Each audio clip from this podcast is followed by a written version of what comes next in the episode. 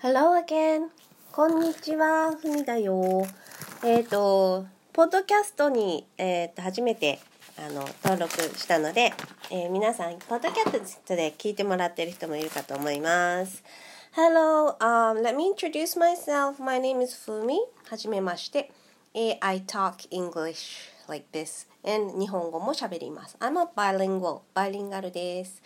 And、uh, it has been a pleasure for me to read this Alice in Wonderland、uh, in English えっ、とアリスの、えーと、不思議の国のアリス、えー、Alice's Adventure in Wonderland を読み進めています Okay, and a story about the Alice is very あのとても面白いですね。えー、私が今読んでいるとこは Caucus Race and a Long Tail のところまで行きました。えー、just before chapter 4、えー、第4章の直前です。Okay, let's、uh, continue、um, the story about Alice and she's been in the cockroach race and the rat. Uh, the rat was in authority.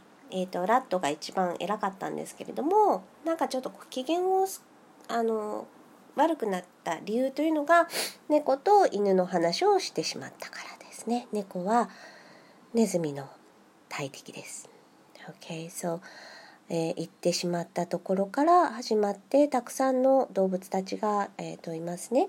えー、これは I'm reading the book from Lewis Carroll, the complete illustrated Lewis Carroll, and um, illustration is by John Tenniel, as you know, is the famous per person for um, drawing the pictures for Allison's um, adventures. とても美しい絵で、私もこの絵が大好きで、long time, it's been a long time 私がこのアリスと知り合ってからかなり長い期間が経ちました。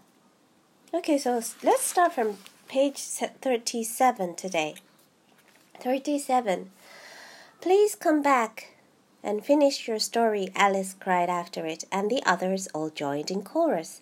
Yes, please do, but the mouse only shook its head impatiently and walked a little quicker. What a pity you wouldn't stay, sighed the Lory as soon as it was quite out of sight, and an old crab took the um, opportunity of saying to her daughter, Ah, my dear, let this be a lesson to you, never to you lose your temper. Hold your tongue, Ma, said the young crab a little snappishly. You're enough to try the patience of an oyster. I wish I had our Dinah here. I know I do, said Alice aloud, addressing no, nobody in particular. She'd soon fetch it back. And who is Dinah, if I might venture to ask the question? said the Lory. Alice replied eagerly, for she was always ready to talk about her pet. Dinah's our cat, and she's such a capital one for catching mice, you can't think. And oh, I wish you could see her after the birds. Why, she'll eat a little bird as soon as soon as look at it. The speech caused a remarkable sensation among the party. Some of the birds hurried off at once. One old magpie began wrapping itself up very carefully, remarking, I really must be getting home. The night air doesn't suit my throat. And a canary called out in a trembling voice to its children, Come away, my dears. It's high time you were all in bed. On various pretexts, they all moved off, and Alice was soon left alone. I wish I hadn't mentioned Dinah, said she said to herself in a melancholy tone. Nobody seems to like her down here, and I'm sure she's the best cat in the world. Oh, my dear Dinah, I wonder if I shall ever see you any more. And here poor Alice began to cry again, for she felt very lonely and low spirited. In a little while, however, she again heard a little pattering of footsteps in the distance, and she looked up eagerly, half hoping that the mouse had changed its mind and was coming back to finish his story. Chapter 4 The Rabbit Sends in a Little Bill. It was the White Rabbit, trotting slowly back again and looking anxiously about as it went, as it is if it had lost something. and she heard it muttering to itself, The Duchess! The Duchess! Oh, my poor dear paws! Oh, my fur and whiskers! She'll get me executed, as sure as ferrets and are ferrets. Where can I have I have dropped them, I wonder? Alice guessed in a moment that it was looking for the fan and the pair of white kid gloves, and she very good naturedly began hunting about them about for them. But they were nowhere to be seen. Everything seemed to have changed since her swim in the pool. And the great hall, with the glass table and the little doll, had vanished completely. Very soon the rabbit noticed Alice, and she went hunting about and called out to her in an angry tone, Why, Mary Ann, what are you doing out here? Run home this moment and fetch me the pair of gloves and a fan, quick, now! And Alice was so much frightened that she ran off at once to the direction he pointed to without trying to explain the mistake that he had made. He took me for the, his housemaid, she made to herself as she ran. How surprised he'll be when he finds out who I am. But I'd better take him his fan and his gloves. That is, if I can find them. As she said this, she came upon a neat little house, on the door of which was a bright brass plate with the name W. Rabbit engraved upon it.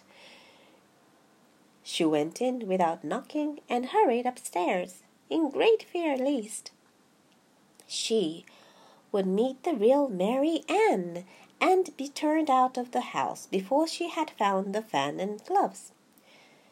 How queer it seems, Alice said to herself, to be going messages for a rabbit. I suppose Dinah will be sending me on messages next, and she began fancying the sort of thing that would happen. Miss Alice, come here directly and get ready for your walk. Come in a minute, nurse, but I've got to watch this mouse hole till Dinah comes back and see that the mouse doesn't get out. Only I don't think, Alice one, went on, that they'd get Dinah to stop in the house if it give, began ordering people about that like that. But this time she had found her way into a tidy little room with a table in the window, and of, on it, as she had hoped, a fan and two or three pairs of tiny white kid gloves. She took up the fan and a pair of the gloves and was just going to leave the room when her eye fell upon a little bottle that stood near the looking glass. There was no label this time with the words Drink Me, but nevertheless she un- uncorked it and pulled to put it to her lips. I know something interesting is to sure happen, is sure to happen, she said to herself. Whenever I eat or drink anything. So I'll just see what this bottle does. I do hope it'll make me grow large again, for really I'm quite tired of being such a tiny little thing. It did so indeed, and much sooner than she had expected. Before she had drunk half the bottle, that she found to save to she found her head pressing against the ceiling, and had to stop to save her neck from being broken. She hastily put down the bottle, saying to herself, that's quite enough. I hope I shan't grow any more. As it is, I can't get out of the door. I do wish I had drunk quite so much. Oh, I do wish I hadn't drunk quite so much. Alas, it was too late to wish that. She went on growing and growing, and very soon she had to kneel down on the floor. In another minute there was not even room for this, and she tried the effect of lying down, with one elbow against the door and the other arm curled round her head. Still she went on growing, and as a last resource she put one arm out of the window and one foot up the chimney, and said to herself, Now I can do no more, whatever happens what will become of me? Luckily for Alice, the little magic bottle had now had its full effect and she grew no larger. Still, it was very uncomfortable, and as there seemed to be no sort of chance of her getting out of the room again, no wonder she felt unhappy. It was much pleasanter at home, thought poor Alice, being ordered about my mice by mice and rabbits. I almost wish I hadn't gone down that rabbit hole, and yet, and yet.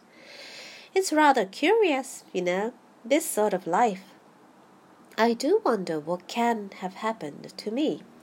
When I used to read fairy tales, I fancied that kind of thing never happened, and now here I am in the middle of one. There ought to be a book written about me. That there ought. And when I grow up, I'll write one. But I'm grown up now, she added in a sorrowful tone. At least there is no room to grow up any more here. But then, thought Alice, shall I get any older than I am now? That'll be a comfort one way, never to be an old woman, but then always to have lessons to learn. Oh, I shouldn't be like that. Oh, you foolish Alice, she answered herself, answered herself. How can you learn lessons in here? Why? There's hardly room for you and no room at all for any lesson books. And so she went on. That's page uh, 41 now. And if you want to continue listening, please do. So see you and have a nice day. Goodbye.